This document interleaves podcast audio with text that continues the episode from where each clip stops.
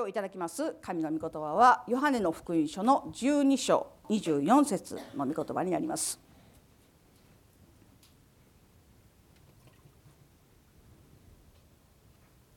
開けられましたら私がお読みしたいと思います。誠に誠にあなた方に言います。一粒の麦は地に落ちて死ななければ一粒のままです。しかし死ぬなら豊かな実を結びます。アメン。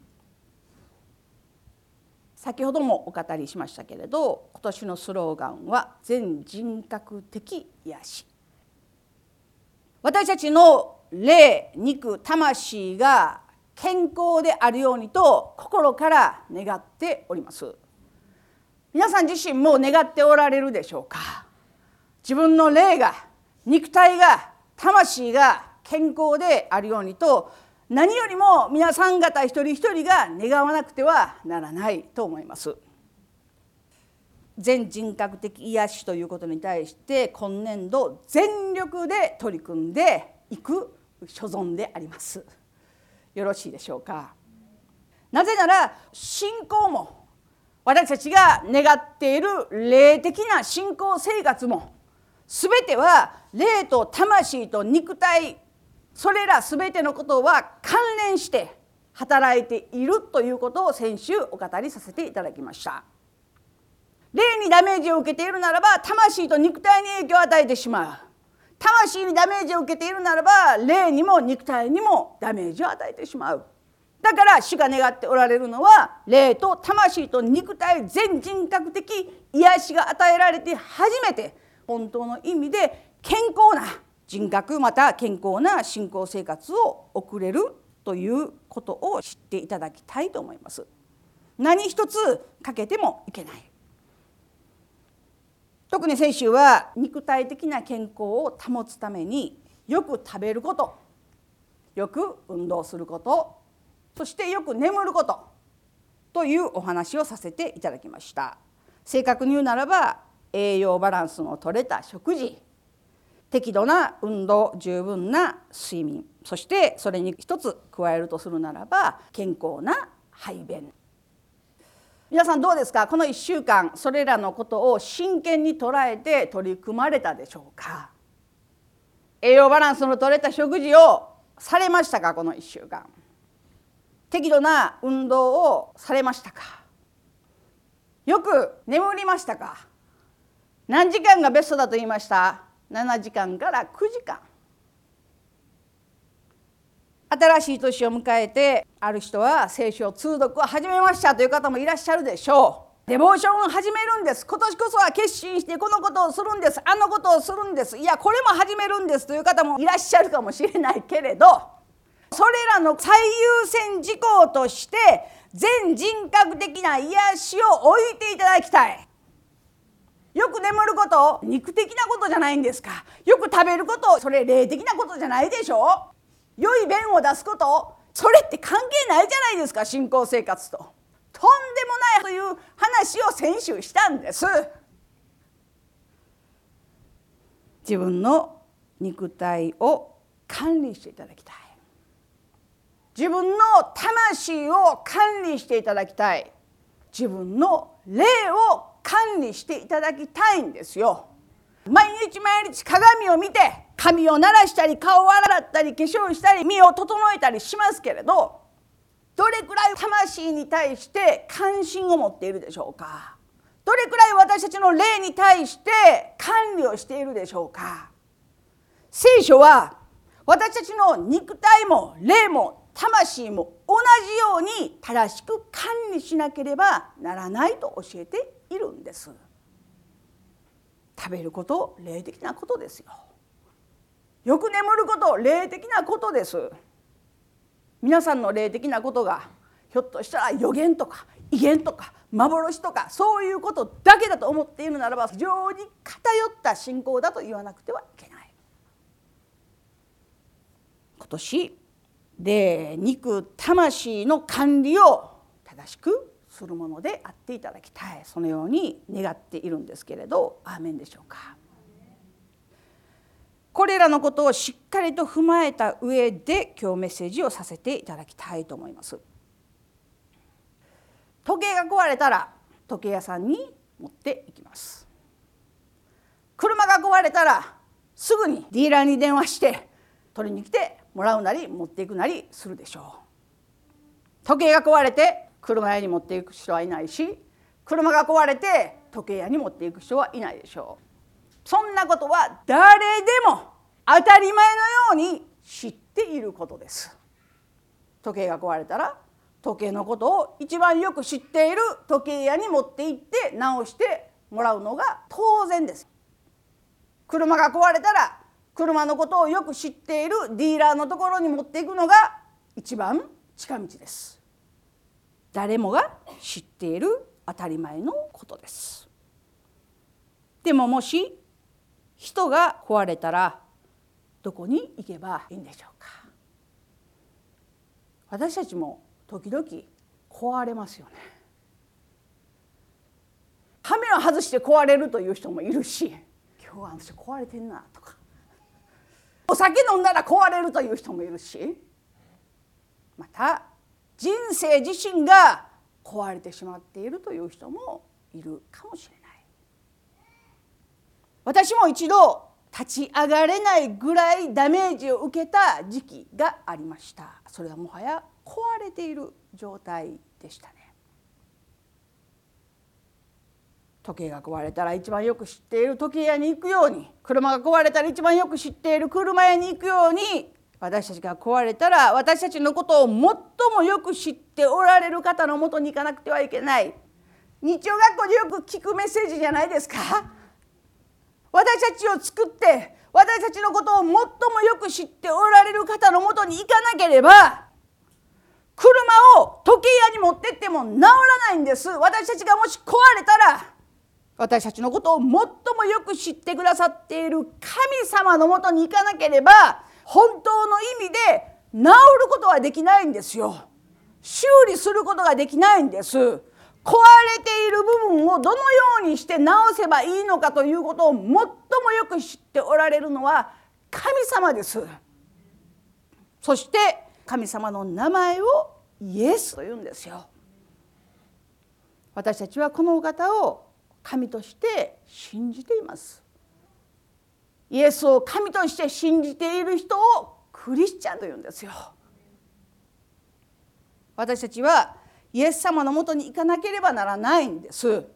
病気になったり病気というのは肉体的だけではなくて霊と魂が病気になったり魂が病気になると何にも感じないんですよ。賛美してても別に嬉しくもないし何にもない何にもない。嬉しいとか悲しいとか美しいとか何にも感じないんです。人がそこに倒れてようとそこで誰かが泣いてようと何にも感じないんです。人はそれを無感情だと言いますけれど魂が壊れているんです。私たちが病気になったり壊れそうになったりまた実際に壊れてしまったりしたならばイエス様のもとに行かなければならないということを覚えていただきたい。じゃあどうやったらイエス様のもとに行けばいいんですか？イエス様が店を開いてくださってさあいらっしゃいいらっしゃいと言ってくださったならばすぐに前になるでしょう。イエス様のもとに行くってどういうことですか？それは神様の御言葉の前に立つということですよ。神様が語られた言葉を聞くということですそれがイエス様のもとに行くということですそして今日健康を害している私たちに壊れそうな私たちにあるいは壊れてしまった人たちに対して主は語られるんです。誠に誠にあなた方に言います。一粒の麦は地に落ちて死ななければ一粒のままです。しかし死ぬなら豊かな実を結びますって。皆さん不思議だと思いませんか？健康を願っている私たちに主は言われるんです。死になさい。いやいや死ぬ話をしてるんじゃないんですよ。健康になりたいんです。生きる話をしてるんです。死になさい。と主は言われるんです壊れそうな私たちに対して主は言われるんです死になさいいやいやそれって崖に立ってる人を後ろから押すような言葉ですよねうつの人に対して頑張りなさいっていうことと同じぐらい死になさいって言ってるの同じぐらいのことですよねでも主は言われるんです死になさいって生きたい。健康になりたい。良くなりたいと思ってる私たちに対して主は今日語っておられます。死になさいって。いやひどい言葉だと思いますよ。残酷な言葉だと思います。藁にもすがるような人に対して主はさっと手を引いて死になさいって。でも今日知っていただきたいと思います。私たちが本当に生きたいと願うならばこの道しかありません。主に本気でお仕えしたいと願っているならばこの道しかありません。全人格的な癒しを求めるならばこの道しかないんです。いやいや私はイエス様を信じてクリスチャンだけでいいんですよ。という人は死ななくてもいいのかもしれない。それは私には分かりません。でも主が願っておられることは私に従っていきたい。主の命によって満ち溢れて健康になりたい。そのように願っておられる人はまず死ぬことから始めなくてはなりません。もっと信仰がついてもっと霊的になってもっと聖書のことをよく知ってもっと主に喜ばれるものになったら死ねるんじゃないだろうか。それは違います。死んだものしか信仰の道に歩むことはできないんです。どうして私たちの人生に豊かな実を見ることができないんでしょうか。イエス様は言われました。地に落ちて死ななければ一粒のままですって。1月の第2弾からもそうそうとし君なんてハッピーから帰ってきたら死になさいって。今年最初のメッセージ。死になさい。大使の今年最初のメッセージ。死になさい。マサのジェシの最初のメッセージ。死になさい。頼むわ。でももし死ぬなら豊かな実を結びますと主は言われました。私はこの御言葉を100%信じています。皆さんはいかがでしょうか？麦というのは言うまでもない。私たちのことです。一粒の麦は一人の人間のことです。皆さんのことです。私のことです。私たちが地に落ちて死ななければ一粒のままです。大使が地に落ちて死ななければ大使という人のままなんですよ。私が地に落ちて死ななければ私は私という人ただそれだけなんですよ。それのどこが悪いんですか？私は私でしょ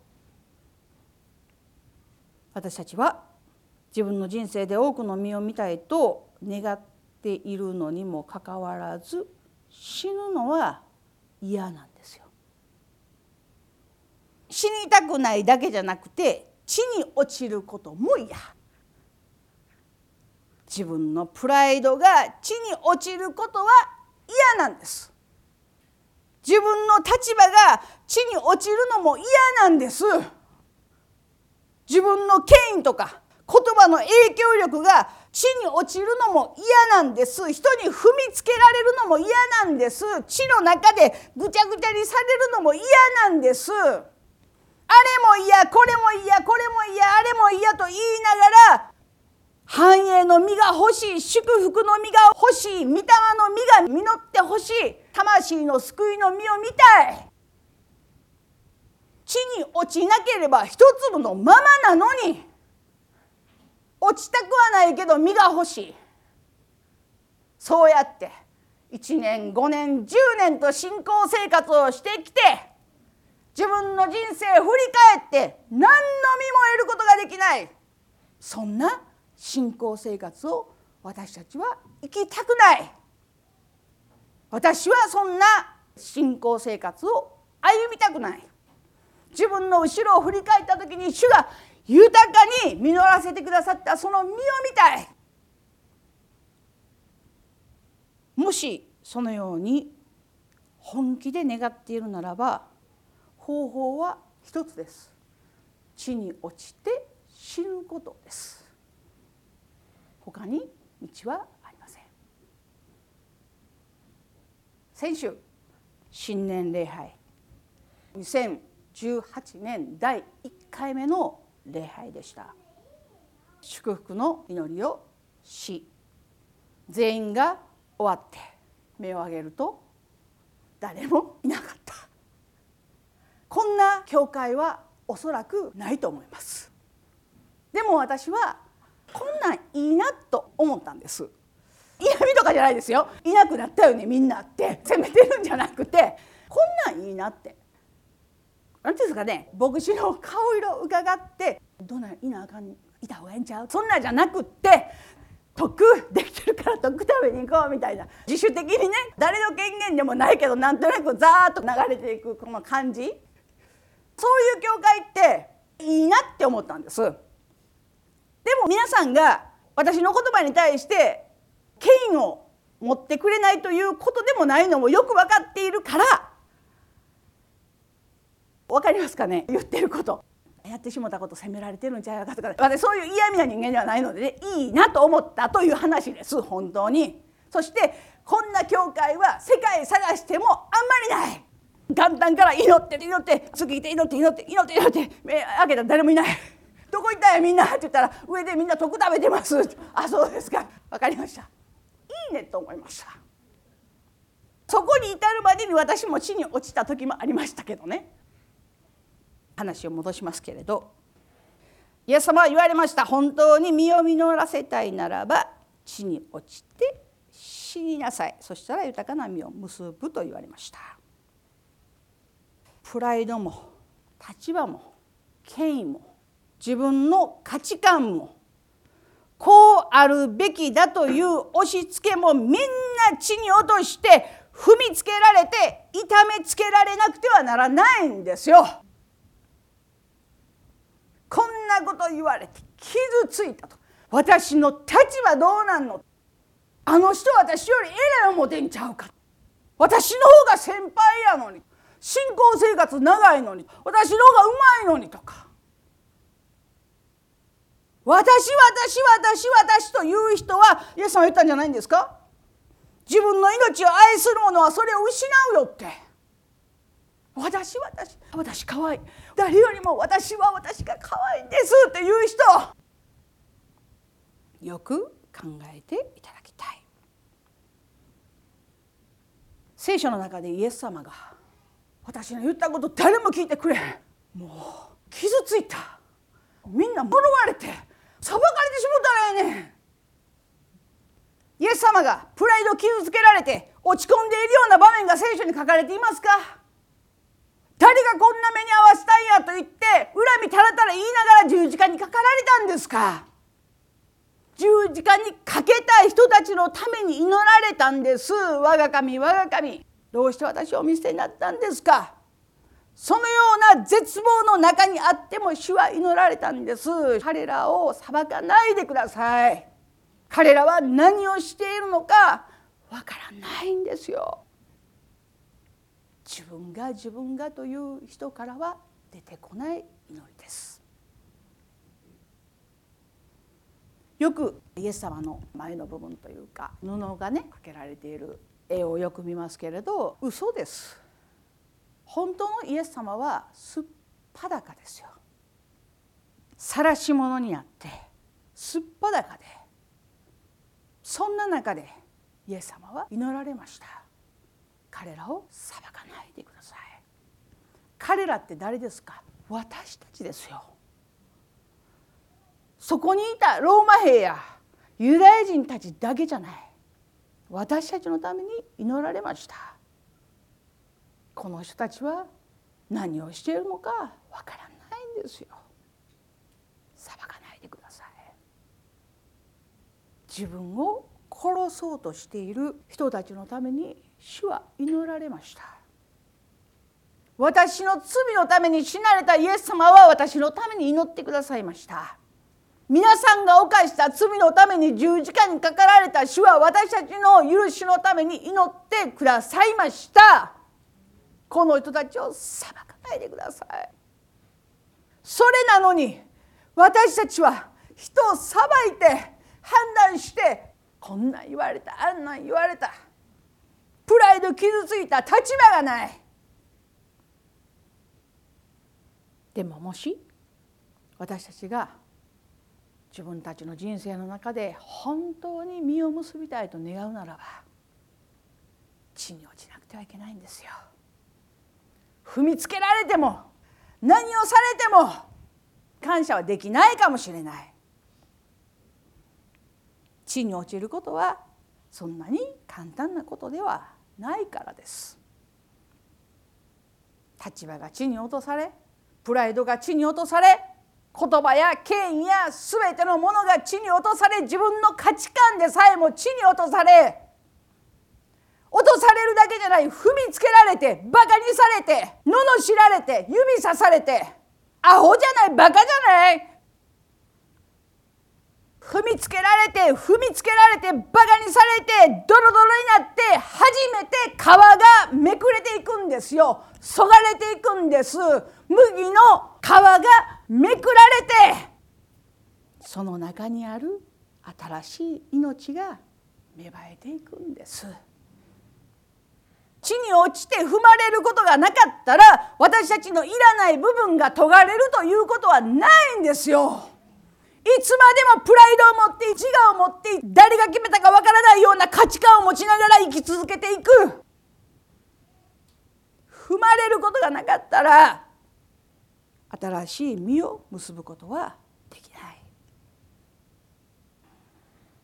私たちの中にあるまた麦の中にある命その生命力は考えられないような力を持って私たちの人生を実り多いものにしてくださるということを心から感謝します私たちは自分の力で「身をなれ!」と言って鳴らすことはできないんですよ。繁栄の祝福「身なれ!」と言ってもならないんです。実らせてくださるのは主です。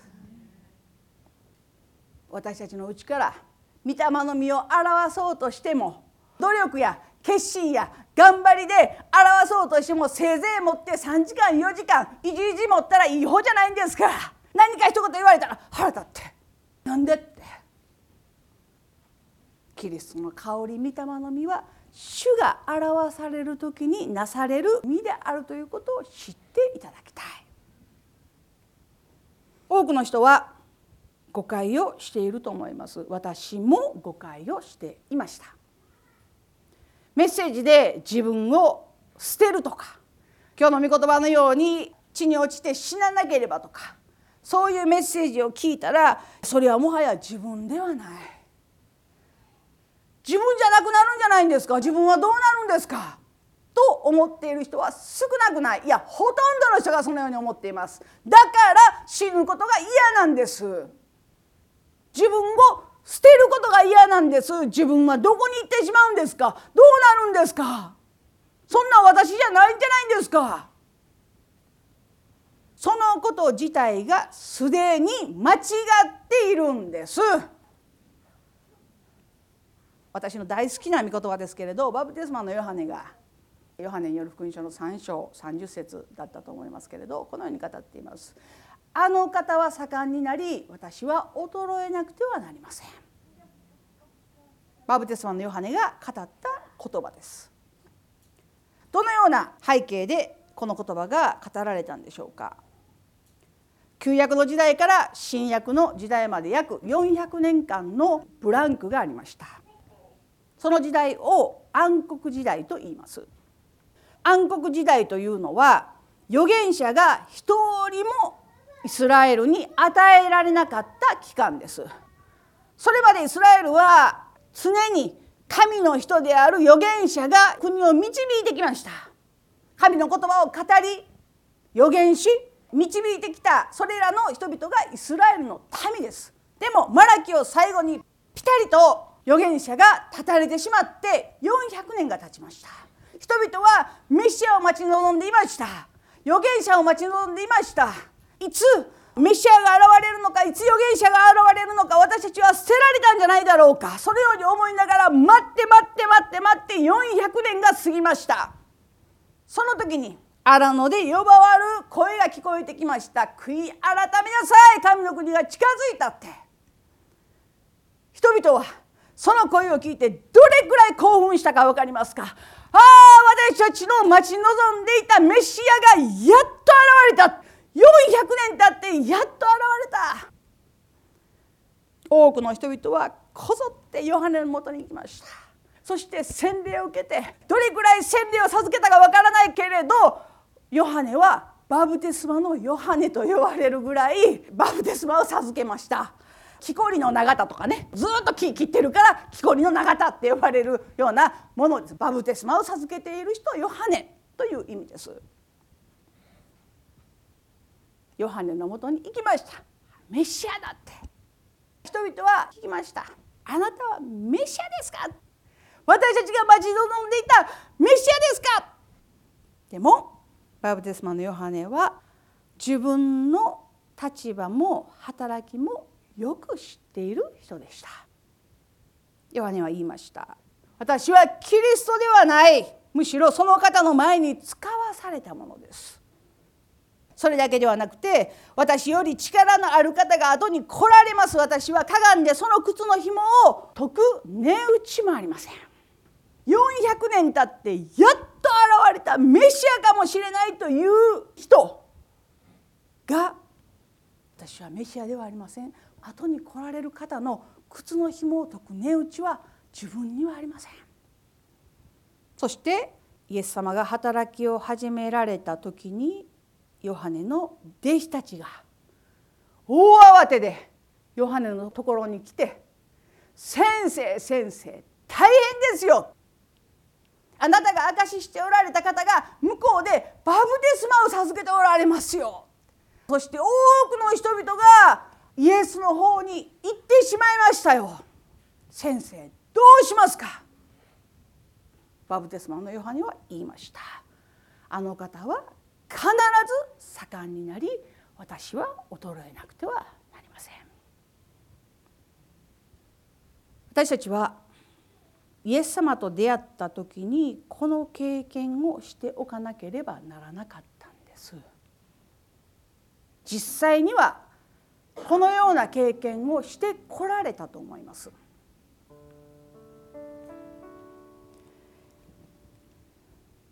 あの方が盛んになりイエス様が盛んになり私は衰えなくてはならない。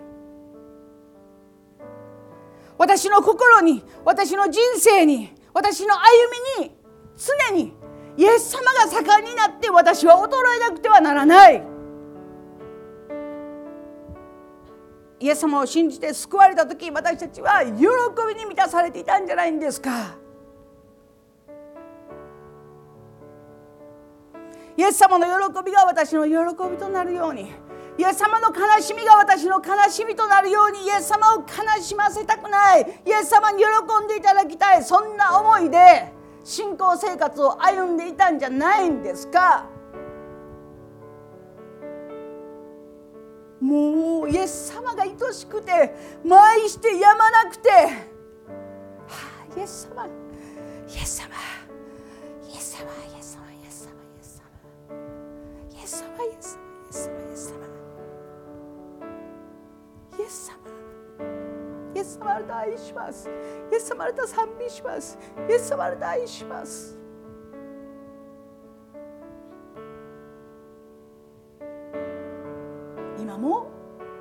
その気持ちは変わらないという人は幸いです。幸いです。でももしそうでないならばいつから私たちはイエス様に語りかけることをやめてしまったんでしょうか。いつから私たちは聖書を読むことが億劫になっていつから祈ることが億劫になってイエス様のことを意識しなければ考えられなくなってそんな人生を歩むようになってしまったんでしょうかいつから？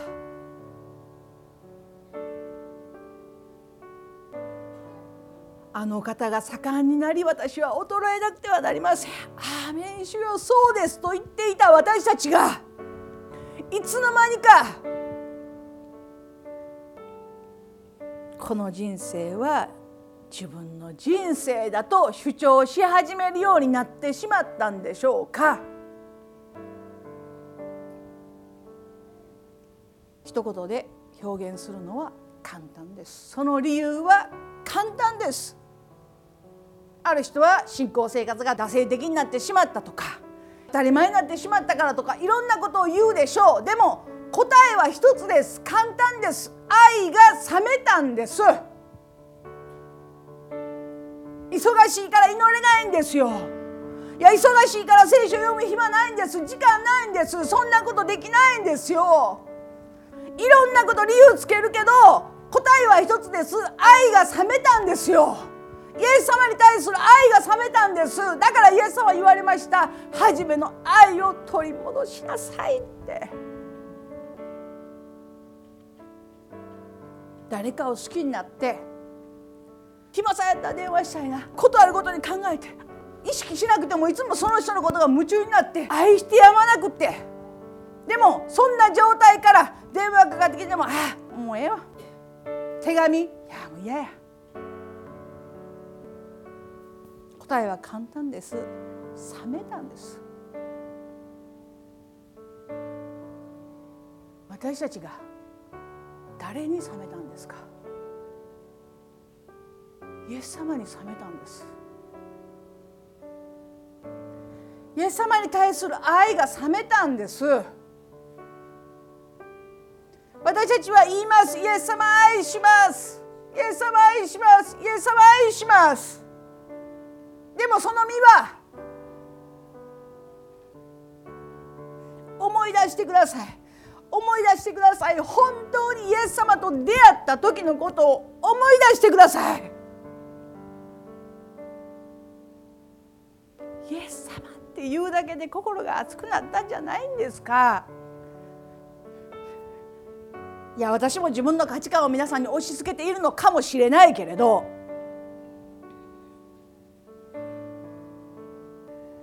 今日私たち知っていただきたい私たちは神様の子供です。もう私たちは罪人ですというのをやめましょう。私たちは罪許されてあがなわれてもはや神の子供になりました。イエス様が私たちに悔い改めを迫られる時は神の子であるということを思い出させてくださいます。あなたは神の子なんだからそんなことをしてはいけないよって。神の子でしょって。神様の子供が父親の言葉を聞いて窮屈に感じるならばその感じや思いはもはや神のものではありません。自分を愛してやまないお父さんの言葉に対して聖書を読むのも億劫だし祈るのも億劫だししなければならないことが山とあるんだというそのしなければならないことは本当に神よりも大切なことなんでしょうか。いろんな言い訳をいっぱい言うけど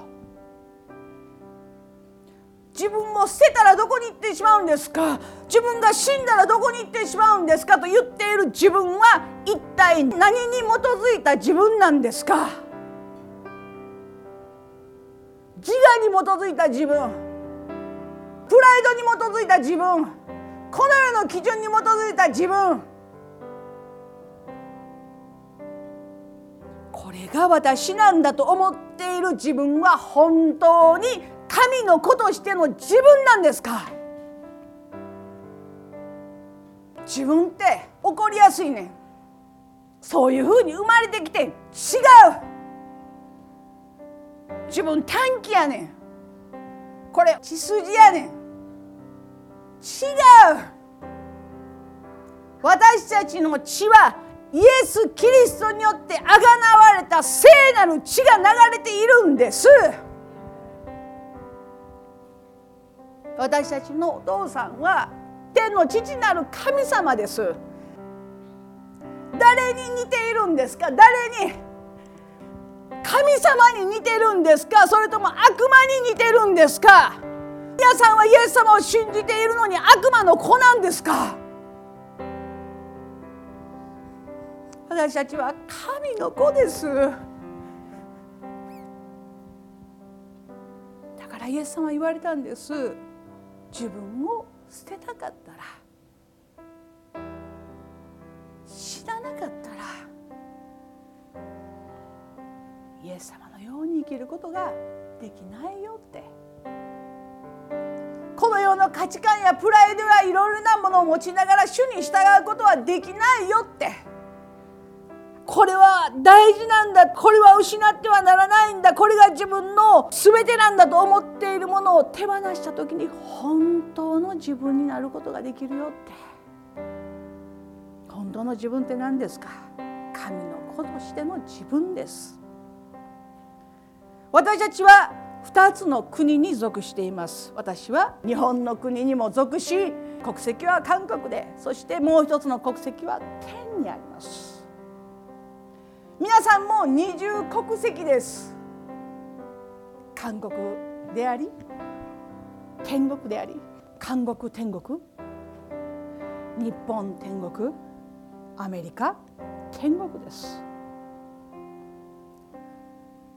ポケットには神の国のパスポートと自分の国のパスポートがあるのに自分の悪い国籍ばっかり出して天国人のパスポートを使ってください。私は神の子です。神の国に属しています。もはや全てに打ち勝っています。私の父は全てに勝利されました。イエス様は十字架にかかられる前に言われました。私はすでに世に勝っているって。今苦しい状況にありますか？困難の中にありますか？悩みの中にありますか？私たちが天国のパスポートを使うならば私はすでに世に勝っていると宣言することができるんですよ。自分と自分を捨てるということの間にあるギャップを捨てなくてはいけない自分を捨てて死ぬならば本当の私たちになれます。私たちはまだ本当の私たちを知らない。いや随分変えられました。私も随分変えられました。皆さんも随分変えられたでしょう。でもまだまだです。私たちは天国の味を少し味見して。そんな状態ですよ。自分を捨てなければ地に落ちて死ななければ神の子としての本当の自分を取り戻すことができないんです。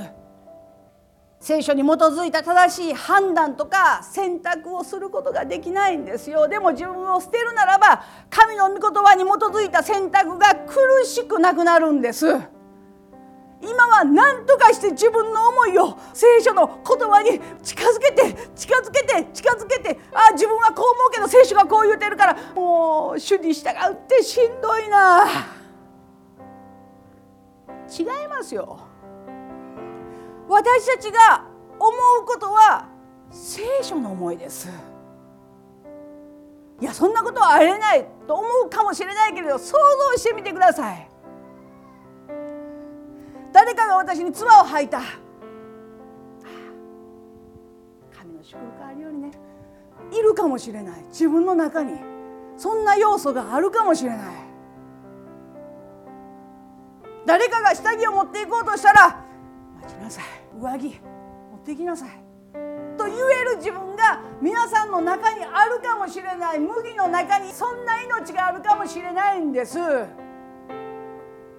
右の方打たれたら反対の方も出してやりなさい。そんなことできるはずがないでしょう。と思っているのはこの世の人だからです。っても右の方を打たれたら反対の方も出してやることのできるそんな命が私たちの中にあるんです。麦の中にはもうあるんです。あとは殻を破るんですか？踏まれる覚悟あるんですか？地に落ちる覚悟あるんですか？死ぬ覚悟あるんですか？あとはそれだけです。私は昔右の方を打たれて反対の方を出す。そんな人を神様が望んでおられるというならば私はそんな人にはなりたくないと。そんな思いとずっと戦ってました。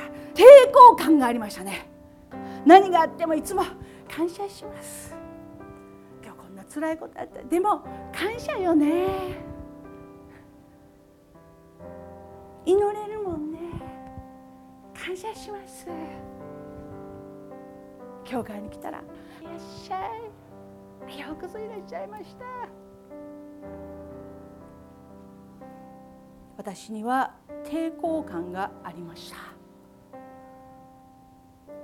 なぜだろうなと思った時にあまりにも多くの偽物を見てきたからです。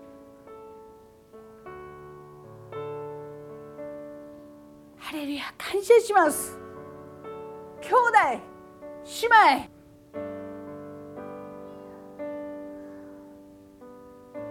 あなたのためにいつも祈ってますよ。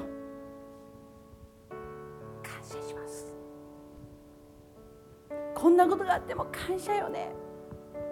いつも喜んで絶えずに乗って全てのことに感謝よね。あまりにも多くの嘘を見てきて見せかけばっかり見せられてそんな言葉が何にも信用できなくなりました。絶えず祈り全てのことに感謝する。そのように言っている人が裏に回って何を言っているか見てきました。ハレルヤ感謝します。兄弟姉妹と言っている人たちの陰口をたくさん聞いてきました。よく来てくれましたと言っているその裏で何で来はったんと言っているその声を聞いてきました。どんな教会行ってきたんと思われるかもしれないけれどもし皆さんがそのようなことを見ていないというならば皆さんが見ていないだけの話であってなかったんではない。偽物は十分です。もう十分です。この教会は偽物はいらない。感謝できない時は感謝できるように祈ってほしいと言ってください。人を愛せない時は愛せない私を許してくださいと祈ってください。なんであの人来はったんと思ってる人がようこそいらっしゃいましたと言わないでください。死ななければ死ななければ本当の自分になることはできないんです。もう偽物はうんざりです。本当の自分になって本当の神の子になって神の品性を持って歩んでいくクリスチャンであっていただきたい。どこを剥がしても神の子であっていただきたい。ちょっと剥がしたら字の自分が出て字の自分があることはいいんですよ。全然否定しているわけではない。字の自分が神の子であればいいなと思います。ギャップのない人生。楽だなと思います。そのような人に今年全人格的な癒しが与えられると信じます。死ななくては癒しを手に入れることはできないんですよ。今日もう一度主の言葉に耳を傾けていただきたいと思います。誠に誠にあなた方に言います。主が誠に誠にと言われることが時々ありますけれどこの「誠に誠に」ということはよく聞きなさい。よく聞きなさいという意味です。主が語られる言葉はとても大切な言葉だけれどその中でも特別に集中して聞かなければならない言葉誠に誠にあなた方に言います。一粒の麦は地に落ちて死ななければ一粒のままです。でも死ぬなら豊かな実を今日私たちの人生で豊かな実を結ぶことを願われるならば死んでいただきたいそんな苦しい道は嫌ですというならば身を望まないでいただきたい。どちらかを選ばなくてはなりません。私たちは選ぶことが苦手だけれど選ばなくてはならないんですよ。今年のスローガンである全人格的癒しを手に入れるためにまず取り掛からなくてはならないことを死ぬことです。アーメンでしょうか。厳しいメッセージになったことを許していただきたい。でもこのことを通らなかったら次がないんです。祈ることも大事です。御言葉読むことも大事です。礼拝に集うことも大事です。でも自分という自我を生かしながら聖書を読んで何とかしても自分のいいところだけを当てはめて嫌なところはノーノーノーと言い続けながら信仰生活してきたんじゃないんですか？そうじゃない人おられたらごめんなさい。許してください。もうそんな生活を次も次も次も続けていくのはもう十分だと私は自分にそう思っています。メッセージはもう終わっていますけれど皆さんよく考えてください。イスラエルの人は左利きの人は呪われた人だと言われていました。ですから左利きであってもほとんどの人が右利きに直します。右利きの人が人を打つならばどちらの頬を打たれますか？大使。私が大使に対して腹が立って利き腕右です。叩いたとします。どっちこっち？左ですよ。左。普通の人がほっぺたを叩くのは左なんです。でも聖書は語っています。右の頬を打たれたらどうしたら右打つことできますか？こうです。こうです。どっちが腹立つ？これは痛みとともに侮辱してるんです。プライドも何もかも。全部。生きるか死ぬかの戦いの時にこんなするなんか見たことないでしょ。こんな猫パンチみたいな。本当に叩く時はこうでしょ。利き腕で。もしくはこうでしょう。これは殴るという行為じゃない。侮辱するという行為です。でも主は言われました。私たちが地に落ちているならば右の頬を打たれてもどうぞと言えるようにもっと叩いてという意味ではありません。地に落ちるということがどれくらい主に似通ることであるかということを今日私たちは知らなくてはならないと思うんですけれど。アーメンでしょうか。今年1年間真剣に取り掛かりましょう。死にましょうって。そして神の御言葉に基づいたクリスチャンとして本当のクリスチャンとして生きていきたい。自分の中に偽物の要素があるならば全部捨てて捨てて捨てて捨てて捨てて。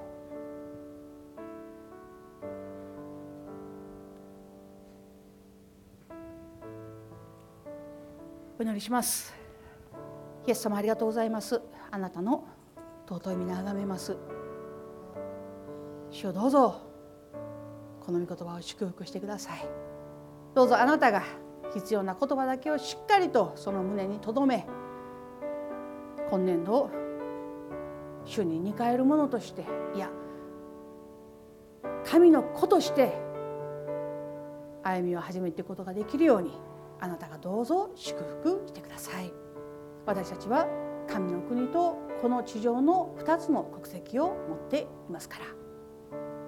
常に神の国を思い神の国の子としての歩みを成していくことができるように主をどうぞ助け導いてください。